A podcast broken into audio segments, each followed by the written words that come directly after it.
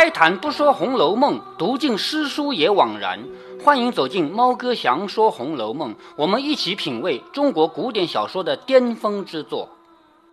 我们继续来读《红楼梦》啊。那第三十二回呢？前面这个麒麟的事情先告一个段落，以后接下来要讲到贾宝玉和林黛玉两个人的素肺腑了。但是呢，这个故事啊是一环扣一环，慢慢的发展下去的。现在还是贾宝玉和史湘云在说话。那为什么会扯到林黛玉呢？是因为贾宝玉和史湘云两人的对话里面说到了林黛玉，而正好让林黛玉听到了。原因就是由这个麒麟而起的，因为贾宝玉把麒麟丢了嘛。贾宝玉丢了麒麟，史湘云就笑他说：“你今天丢了个玩的东西，将来丢了个印怎么办？是不是？”那贾宝玉说的话呢，跟其他人说法都不一样。一般人都觉得，哎呀，印千万不能丢，印丢了就不是当官的了，是不是？但是贾宝玉说的是反的，印丢了是小事，这个不能丢。袭人斟了茶来给湘云吃，一面笑着说：“大姑娘，听见前儿你大喜了。什么叫你大喜呢？哎，袭人呀。”袭人倒了点茶来给湘云吃，说：“大姑娘，听见前儿你大喜了。什么叫你大喜了？就是你相亲了。相亲不就是要嫁人了吗？是不是？”史湘云红了脸，吃茶不答。这个话她不能回答。她说：“是啊，我要嫁人了。”这个话多羞啊，是不是？她不能这么说，所以她就光喝茶不说话。袭人说：“这会子又害臊了。你还记得十年前咱们在西边暖阁住着，晚上你和我说的话吗？”就是十年前什么概念啊？现在史湘云不过也就是十三岁左右嘛，十二三岁嘛，对不对？十年前那不就是三岁左右嘛？他说：“你还记得十年前咱们在西边暖阁里住着，晚上你和我说的话吗？那会子不害臊，怎么这会子又害臊了？”史湘云说：“你还说呢？那会子咱们那么好，后来我们太太没了。”我们太太没了，就是史湘云的妈妈死了。史湘云不是她从小父母就死了嘛？就是在那个时候死掉的。后来我们太太没了，我家去住了一层子。家去就是回去。我们现在还说的话啊，跟我回家去吧，就是那个回不说了，跟我家去吧。家是动词，一般家不做动词，是不是啊？但是跟我家去吧，这个家去是指家做动词啊。他说后来我们太太没了，我家去住了一阵子，怎么就把你派了给二哥哥？我来了，你就不像先待我了，什么意思啊？最初袭人那个时候是伺候史湘云的，这个前面也讲到过，是不是啊？最初是伺候史湘云的，后来因为史湘云的妈妈死了以后，史湘云回，我怎么没说成爱了？哼，但应该也是说成爱，只不过是我没读成爱呀。啊，他说，后来因为我们我的亲妈妈死了以后，我回去住了一段时间，怎么你就？给了宝玉做丫鬟了，本来你不是我的丫鬟吗？怎么你给了宝二爷做丫鬟了？我来了，你就不像以前那样对我了。袭人笑着说：“你还说呢，先姐姐长姐姐短，哄我替你梳头洗脸，做这个做那个。如今大了，就拿出小姐的款来。你既然拿小姐的款，我怎么敢亲近你呢？”这个话呢，是袭人拿他开玩笑的，什么意思呢？就是咱们俩从小一起长大，那个时候你才三岁，我大概也就是五六岁的样子吧。就是袭人不是比史湘云大一点的吗？大概就是那么大的时候，你一天到晚叫姐姐姐姐的，让我给你梳头洗脸。后来你拿出你的小姐的样子了，你做小姐了，那我做丫鬟的怎么还刚可以跟你亲近呢？这个话实际上是有意在开玩笑，史湘云绝对没有这么做。我们从头到尾没看到史湘云哪里装小姐这个气派，没有过。只有谁啊？只有王熙凤，她是一个大家闺秀那种凶巴巴的样子，是不是？别人都没有这么做过，对吧？他说有意这样说他，说你拿出小姐的样子来了，那我怎么可以还跟你一起呢？史湘云说：“阿弥陀佛，冤枉我啊！我要是这样，我就立刻死了。你瞧瞧，这么大热天，我来了，必定赶来先瞧瞧你。不信你问吕儿，就是翠缕啊。我这么大热天来了，还是要来看看你的。不信你就问翠缕。”我在家时时刻刻哪一回不念你几声？话未了，忙的袭人和宝玉都劝，也就是说，袭人开一句玩笑，没想到他要发誓了，是不是啊？于是袭人和宝玉就连忙劝说：“玩话你又认真了，还是这么性急。”史湘云说：“你不说你的话噎人，什么叫噎人啊？你的话说的让我说不出话来了，叫噎人。到时候人家性急，一面说一面打开手帕子，将戒指递给袭人。袭人感激不尽，笑着说。”你前儿送给你姐姐们的，我已经得了。我们再回来讲一下啊，之前史湘云已经托人送了几个戒指过来，只不过是没有袭人的，对不对啊？这次他亲自送过来的四个是袭人啊，还有平儿啊，还有金钏儿，还有一个谁啊？四个丫鬟的是吧？他说前儿你送给姐姐们的啊，什么？还有一个是鸳鸯。啊，鸳鸯啊，对，前儿你送给姐姐们的我已经得了，那也就是说你之前给的那些戒指明明没有我的，但是我已经有了，猜猜看是谁给他的呢？是，你猜得出来吗？在这么多小姐里面，小姐就是山村加上宝钗和黛玉，谁会给把自己的戒指给了袭人？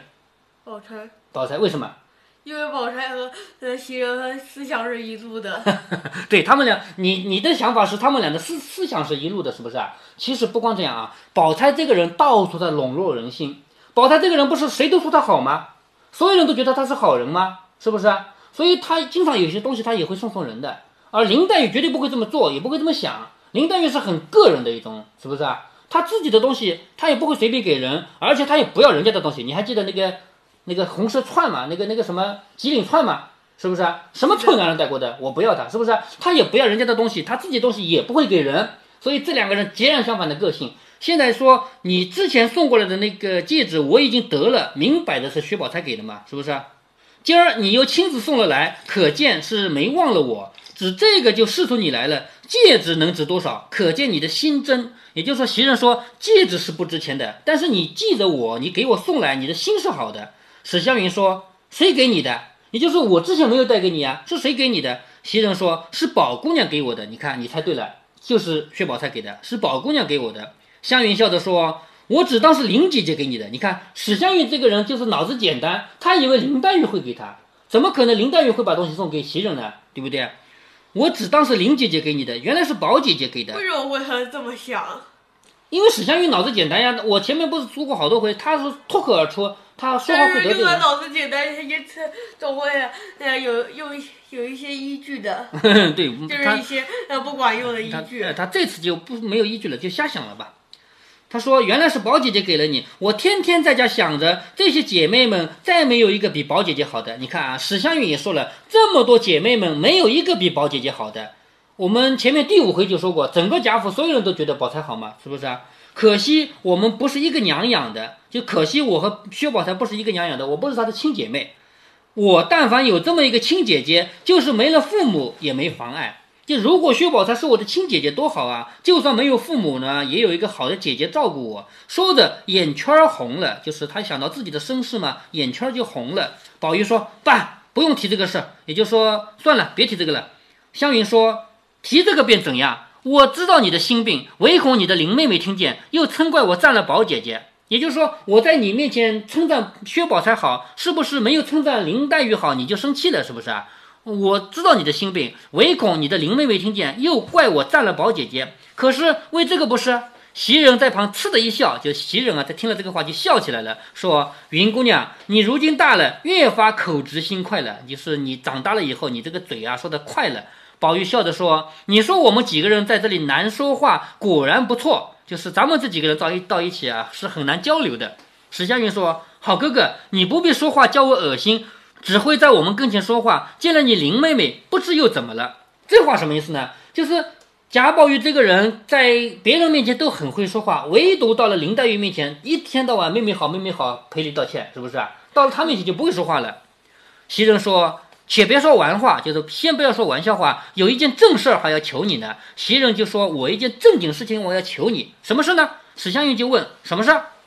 袭人说：“有一双鞋子抠了电芯子，这两天我身上不好，不得做，你可有功夫替我做一做？”原来袭人她要做一双鞋子，这个鞋子已经做了一部分了，叫抠了电芯子。什么叫抠了电芯子呢？咱们现在的衣服，你衣服上有绣花吗？没没有啊，你这件衣服没绣花啊？那你有过有绣花的衣服的，是不是？比方说啊，比方说这有个蝴蝶，那蝴蝶有两种绣法，一种就是在这个布上面绣一个蝴蝶，是不是？嗯。还有一种做法呢，是抠出一个空的蝴蝶来，里面衬了一块布，这种做法也可以的吧？是不是啊？这个抠了电芯子就是这样的，他在做一双鞋子，这双鞋子的最外面一层布已经抠好了一个孔了，就是形状好了。在里面垫个布呢，就可以做成花样了。但是鞋子还没完工。他说：“我现在身上不好，就是身体病了。他不是被踢了一脚，还没好吗？还记得这个事吗？是不是？”他说：“我现在身上不好，做不得，你替我做一做。”史湘云笑着说：“这可又奇了，你家放的这些巧人不算，还有什么针线上的、裁剪上的，怎么叫我做了？就是你家这么多人呢，你别忘了，光贾宝玉房里多少个人啊？是不是？八哥。啊，对啊，何况还有外面的人呢，是不是？所以你这么多人，你不要做，难道叫我做？你的活计叫谁做，谁好意思不做呢？就是他对袭人说：“是你的活，你随便叫一个人做，难道谁会不做吗？你这么高的级别，是不是？”袭人笑着说：“你又糊涂了，你难道不知道我们这屋里的针线是不要那些针线上的人做的？什么叫做我们这屋里啊？我们这屋里是谁啊？怡红院、呃，怡红院住的是谁啊？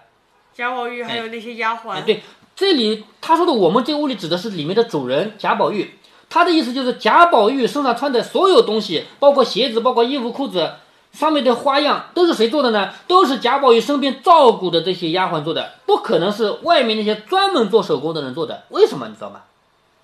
为什么？贾宝玉不要，贾宝玉就要自己贴身的人做的，他才要，外面人做的不要。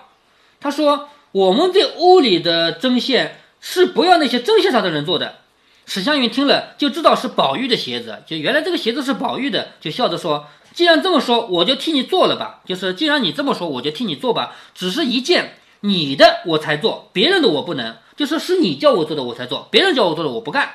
袭人笑着说：“又来了，我是个什么？就烦你做鞋子了。实话告诉你，不是我的，你别管是谁，横竖我领情就是了。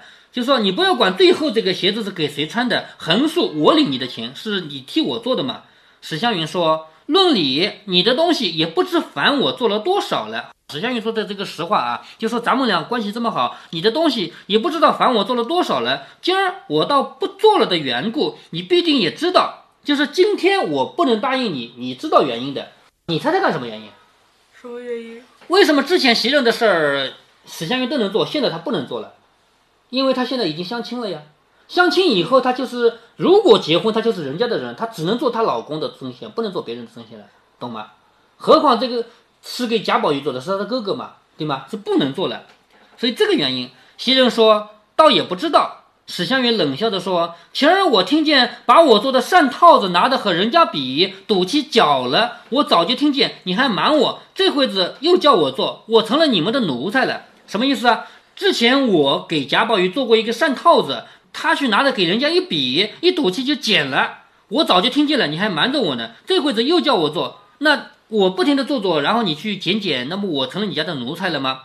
宝玉笑着说：“啊，前儿那个事不知道是你做的，就是贾宝玉赶紧打圆场啊，那个事不知道是你做的，如果是你做的，我怎么可能捡呢？是不是？贾宝玉就是不喜欢那些专门做针线的人做，就喜欢自己身边这些姐姐妹妹们做。他要知道是史湘云做的，他绝对不会剪嘛。袭人也，嗯，那他还还。”他的东西又没有和别人做的，为什么会呃这么想？他肯定是看这个不像啊，这个手工做的不像，所以他剪掉了嘛。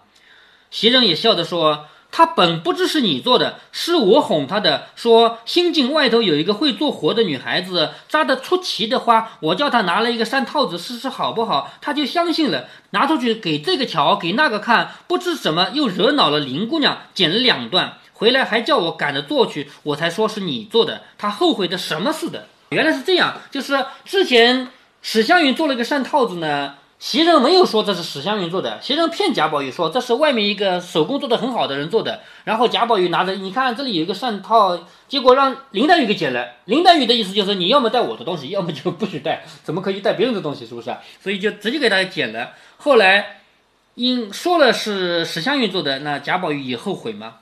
史湘云说：“越来越奇怪了，林姑娘她也犯不着生气啊。她既然会剪，那就叫她做啊。”袭人说：“她可不做呢。就算这么着，老太太还怕她劳碌了。大夫又说要好生静养才好，谁还烦她做啊？旧年，旧年是去年啊，去年一整年的功夫就做了一个香袋儿，今年这个半年还没拿，还没见她拿针线呢。也就是说，林黛玉身体不好，去年一整年就做了一个香袋，今年已经过去半年了，什么也没做，就这样的一个身体吗？”正说着，有人来回说：“兴隆街的大爷来了。”兴隆街的大爷是谁呢？贾雨村。本来你读到这也不可能知道兴隆街的大爷是贾雨村，但是读到后面就知道了啊。贾雨村，你还记得这个人吗？前面好久好久以前出过场的，是不是？最初《红红楼梦》这部小说就是从他开始的嘛，从甄士隐和贾雨村。贾雨村这一生遇到了几个贵人，第一个贵人是甄士隐，给他五十两银子，让他去考试，考上了官了吧？然后他罢官了。第二个贵人是谁呀？呃，冷子兴。林如海，冷子兴只是靠他个消息啊，就是林如海任，子怡不是管古董的吗？哎，对，告诉他一个消息啊，最后他能够当上官，不是因为林如海写了一封信让他来找贾政吗？对不对？所以他遇到的第二个贵人是林如海，当然后来又找了贾政啊，也算一个贵人吧。所以在贾家的势力下，他又当了官，但是他当的这个官不是京城里的官，在应天府，还记得吗？是吧？后来又是再一次往上爬到京城里来当京官了。这一次呢，书里没有明写，但是提到一句话，我不知道你还记不记得，就是林黛玉有一次她的爸爸生很严重的病，是贾琏送她回去的，是不是？贾琏送她回去再来的时候，是跟王子腾还有贾雨村一起来的，还记得那个细节吗？王子腾是贾雨村的第三个贵人，是让贾雨村从此变成京官了，就变成朝廷这个京城里的官了，不在外面了。所以现在贾雨村经常可以到贾府来走走，因为他已经是京官了嘛。兴隆街的大爷指的就是贾雨村。外面有人来回说，兴隆街的大爷来了，老爷叫二爷出去，老爷是贾政，叫二爷出去就是贾政叫儿子出去。那这个是什么意思呢？就是那个贾雨村这个人跑来拜见贾政，那要见贾政，肯定说你家的公子怎么样啦？让他出来背几句诗啊。那贾政肯定也说哦，让我儿子出来见见客人，肯定是这样的吧。所以呢，就有人传话说兴隆街的大爷来了，老爷叫二爷出去会。宝玉听了就知道是贾雨村来了，心中好不自在。就是贾雨贾宝玉是很不喜欢贾雨村这个人的。袭人忙去拿衣服，宝玉一面蹬着靴子，一面抱怨，就是他要等着穿靴子嘛，一面蹬着靴子，一面抱怨说：“有老爷和他做的就罢了，回回定要见我。”也就是说，贾雨村这个人来，每次都要见贾宝玉。你知道贾雨村为什么要见贾宝玉吗？为什么？拍马屁啊！因为见到贾政以后要拍贾政的马屁，只有说什么：“哎呀，你家公子好厉害，你家公子长得又好，诗写的又好，肯定要这么拍马屁啊，是不是啊？”所以说，来让你家公子过来，咱们来做一首诗，肯定是这样的吧？所以他贾宝玉就说：“有老爷陪着就算了吧，每回都要见我。”史湘云一边摇扇子一边说：“自然是你能会宾接客，老爷才叫你出去呢。就是之所以让你出去，是因为你善于接待宾客啊。要如果说你接待宾客一句话都说不出来，老爷怎么会让你出去？是不是啊？”宝玉说：“哪里是老爷，都是他自己要请我去见的。就是贾宝玉说了实话，哪里是我爸让我去见的？明明是那个贾雨村自己每次都要提着要见我。”湘云说了一句话，说：“主雅客来请。雅是什么？就是风雅。主人如果风雅的话，客人就会经常来，叫主雅客来请。这个话很好懂吧？是不是？主雅客来请，自然你有些景他的好处，他才只要会你。也就是说，史湘云是说，你一定是有你的好的地方，所以你那个客人才要见你。贾宝玉一听就说：“爸爸，我也不敢称雅，俗中又俗的一个俗人，并不愿和这些人来往。就是贾宝玉是不愿意和贾雨村来往的，说我是个俗人。”说雅是呃反义词吧？哎，对，湘云笑着说：“还是这个性情不改。如今大了，你就不愿读书去考举人进士的，也该常会会这些为官作宰的人们。”这句话说了呢，就把贾宝玉给惹毛了。因为贾宝玉是不喜欢读书，也不喜欢将来考试的，对不对？那史湘云说什么？说你虽然不喜欢读书，你将来也不喜欢去考试，但是你也应该经常跟那些当官的人见见面啊。为什么？因为当官的人，他们是这个社会里面很有地位的人，你跟他们多见见面，那你不是将来有当官的可能性吗？是吗？所以你也可以去谈谈仕途经济学问。这个经济跟我们现在的经济不一样，现在的经济指的是什么？指的是社会生产，比如说工厂生产东西，然后农民这个生产粮食，然后大家一起卖来卖去，这个叫经济，是不是啊？古代的经济不是这个，古代经济是指的当官的那些东西。经是经营管理，济是什么？阶级，连起来是叫经济两个字，连起来叫经世济民。经这个世界，济老百姓，经世济民。说你也该去会会这些为官作宰的人们，谈谈讲讲一些仕途经济学问也好，将来应酬事务，日后也有人有朋友。就是史湘云站在这个角度，你虽然不喜欢读书，也是不喜欢去考试当官，可是你应该跟那些读书考试当官的人多聊聊，将来你就可以有机会了嘛，是不是？没见你成人家的在我们队里搅些什么？我们队里不就是女孩队里吗？没见你一个男人整天在我们女孩队里搅些什么？宝玉听了说：“姑娘，请到别的姊妹屋里坐坐，我这里仔细悟了你的经济学问，什么意思啊？足客了，你走吧，不要在我这待着了，你到别的姑娘屋里坐坐吧，别在我这儿了，我这儿来弄脏了你的经济学问的。那这个话其实是很不客气的了，就直接赶人走了，你别在我这待着了，是不是？袭人说：“云姑娘，快别说这个话。上一回宝姑娘也说了一回，她也不管人脸上过得去过不去，她就咳了一声，拿起脚来就走了。也就是说，袭人赶紧对史湘云说：‘这个事儿不是你第一回了，薛宝钗就说过一回这样的话。也就是说，薛宝钗也劝贾宝玉你要好好读书，或者说你要去跟那些当官的人交往。结果呢，贾宝玉根本就不理他，一声拿起脚来就走了。所谓的拿起脚来走路，这个谁是拿着脚走路的？这个是口语啊。”这里宝姑娘的话也没说完，见他走了，顿时羞得脸通红，说又不是，不说又不是。也就是说，那一次啊，薛宝钗还没说完，贾宝玉就不理他了，害得薛宝钗脸红了，说也不好，不说也不好。幸而是宝姑娘，那要是林姑娘，不知道要闹到什么样，哭成什么样的。就说贾宝玉这时理都没理他，直接走了。幸亏这个是薛宝钗，如果是林黛玉呢？你理都不理他就跑了，你过后要怎么样千妹妹万妹妹的道歉才有用啊？是不是啊？他说真正宝姑娘叫人敬重，自己善了一回子就去了，善就是脸红，自己脸红了一下子就走了。我倒过不去，就是袭人说我倒是过意不去，因为是袭人的主人贾宝玉得罪了他们，只当他恼了，谁知过后还是照旧一样，真正有涵养，心地宽大。在袭人的眼里，薛宝钗是有涵养、心地宽大的，哪知这一个反倒和他生分了。这个是哪一个呢？就是贾宝玉。谁知道贾宝玉反而跟他生分了？为什么跟他生分啊？因为他劝我好好读书，劝我去跟那个读书人多聊聊嘛。那林姑娘见你赌气不理他，你得赔多少不是呢？这些都是袭人说的话啊，就是薛宝钗劝你好好读书，劝你去跟读书做官的人见个面，你拔起脚来就走了，害得薛宝钗。很不好意思，但是薛宝钗没生你的气啊！如果你这样对林黛玉的话，林黛玉要生多少气啊？你要赔多少个礼呀？是不是啊？袭人林黛玉不会说这种话。哎，你呀，真说对了，看来《红楼梦》该你写。接下来宝玉说的就是这句话，就林黛玉不会说这样的话呀，是不是啊？那么正是因为这样一句话啊，就要引发这一回的回目里的内容是束肺腑，就是贾宝玉和林黛玉要束肺腑了。好，我们这一回先读到这儿。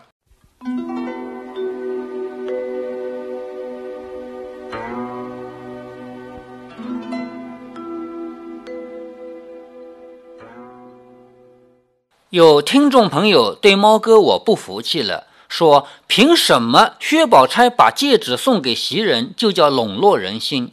难道林黛玉把东西分给别人就叫慷慨大方？你这不是双标吗？你要是觉得这样算双标，那也未为不可。我们每一个人都有自己的好恶，带着好恶再去看一个人的所作所为，能得出的评判就是个人的。这世上没有谁能做到公平公正，猫哥也不能。但是撇开《红楼梦》不谈，猫哥是从来不主张任何人把自己的东西送给对方的。在前面一集，猫哥说过，互相送礼是一种社交行为，而且猫哥觉得，只要没有办法做到全社会统一取缔，那么这个社交行为就还得进行下去。但是就在那一集里，猫哥也说过。社交行为的互相送礼有一个很明确的规则，不应该价值过高，不能像咱们现代社会的份子钱一样，居然要拿出半个月的薪水来随份子，这完全是一种过分。我们再回来看薛宝钗，她送戒指给袭人，后面还要接下袭人本来要交给史湘云做的针线活，后面还要提供螃蟹来让史湘云请客吃饭，再后面还要为林黛玉提供燕窝，这些事情都是好事，都可以证明薛宝钗是个好人。但是薛宝钗犯了一个很严重的错误，那就是单方面施恩，让对方陷入永远欠他人情而无法偿还的尴尬之中。大家有没有在朋友圈转发过某些智慧？比如说。A 走投无路去向 B 借钱，被 B 痛骂一顿，A 从此恨透了 B，转而去打工挣钱。结果多年以后才知道，这个工作完全是 B 为他铺好的路。也就是说，B 这个人没有送一条鱼给 A，而是悄悄地给了 A 一根钓竿儿，这叫授之以鱼而不授之以渔。这样的智慧故事，大家一看都懂，都愿意转发。为什么到了《红楼梦》里面就没有看出薛宝钗做法有错呢？他错就错在对别人施恩太明显，这样对方就欠下了一个还不起也还不清的人情债。好人你是做成了，也做定了，你让对方永远无法走出对你的感恩。于是，这个感恩最终一定会发展成愧疚。大家还记不记得，在《红楼梦》的第一回里，猫哥读到贾雨村五更天就进京赶考的事儿吗？猫哥是怎么说的？曾士隐他错天错地，不该送钱给贾雨村。贾雨村当然不是好人，但是就算换了我，我也只能五更天就走啊。因为我每看见一次曾士隐，我心头就尴尬一次。他是我的恩人，我欠下了他的人情，所以猫哥我从来不直接施恩，从来不送别人什么东西，我也从来不要别人送我任何东西。一方面我不想欠谁的人情，另一方面我更不愿意让另一个人欠我的人情。这就是做人的智慧。我不相信薛宝钗这样的人想不通这个道理，可他偏偏这样做了。他这叫笼络，不叫慷慨。如果您觉得猫哥的读书分享有益有趣，欢迎您点击订阅，这样您将在第一时间收到猫哥的更新提醒。如果您有什么要对猫哥说的，不管是赞还是批评，不管是提建议还是唠唠嗑，欢迎您在节目下方留言。您也可以加猫哥的公众号，四个字“猫哥在线”。您还可以加入猫哥的听友群中，微信群呢用语音节目没有办法说清，还是 QQ 群方便，群号为八四九九六六八九九。不管加入 QQ 群还是微信群，还是在节目下留言，还是在公众号留言，您都可以围绕着书中的智慧和读书的乐趣畅所欲言。好，再见。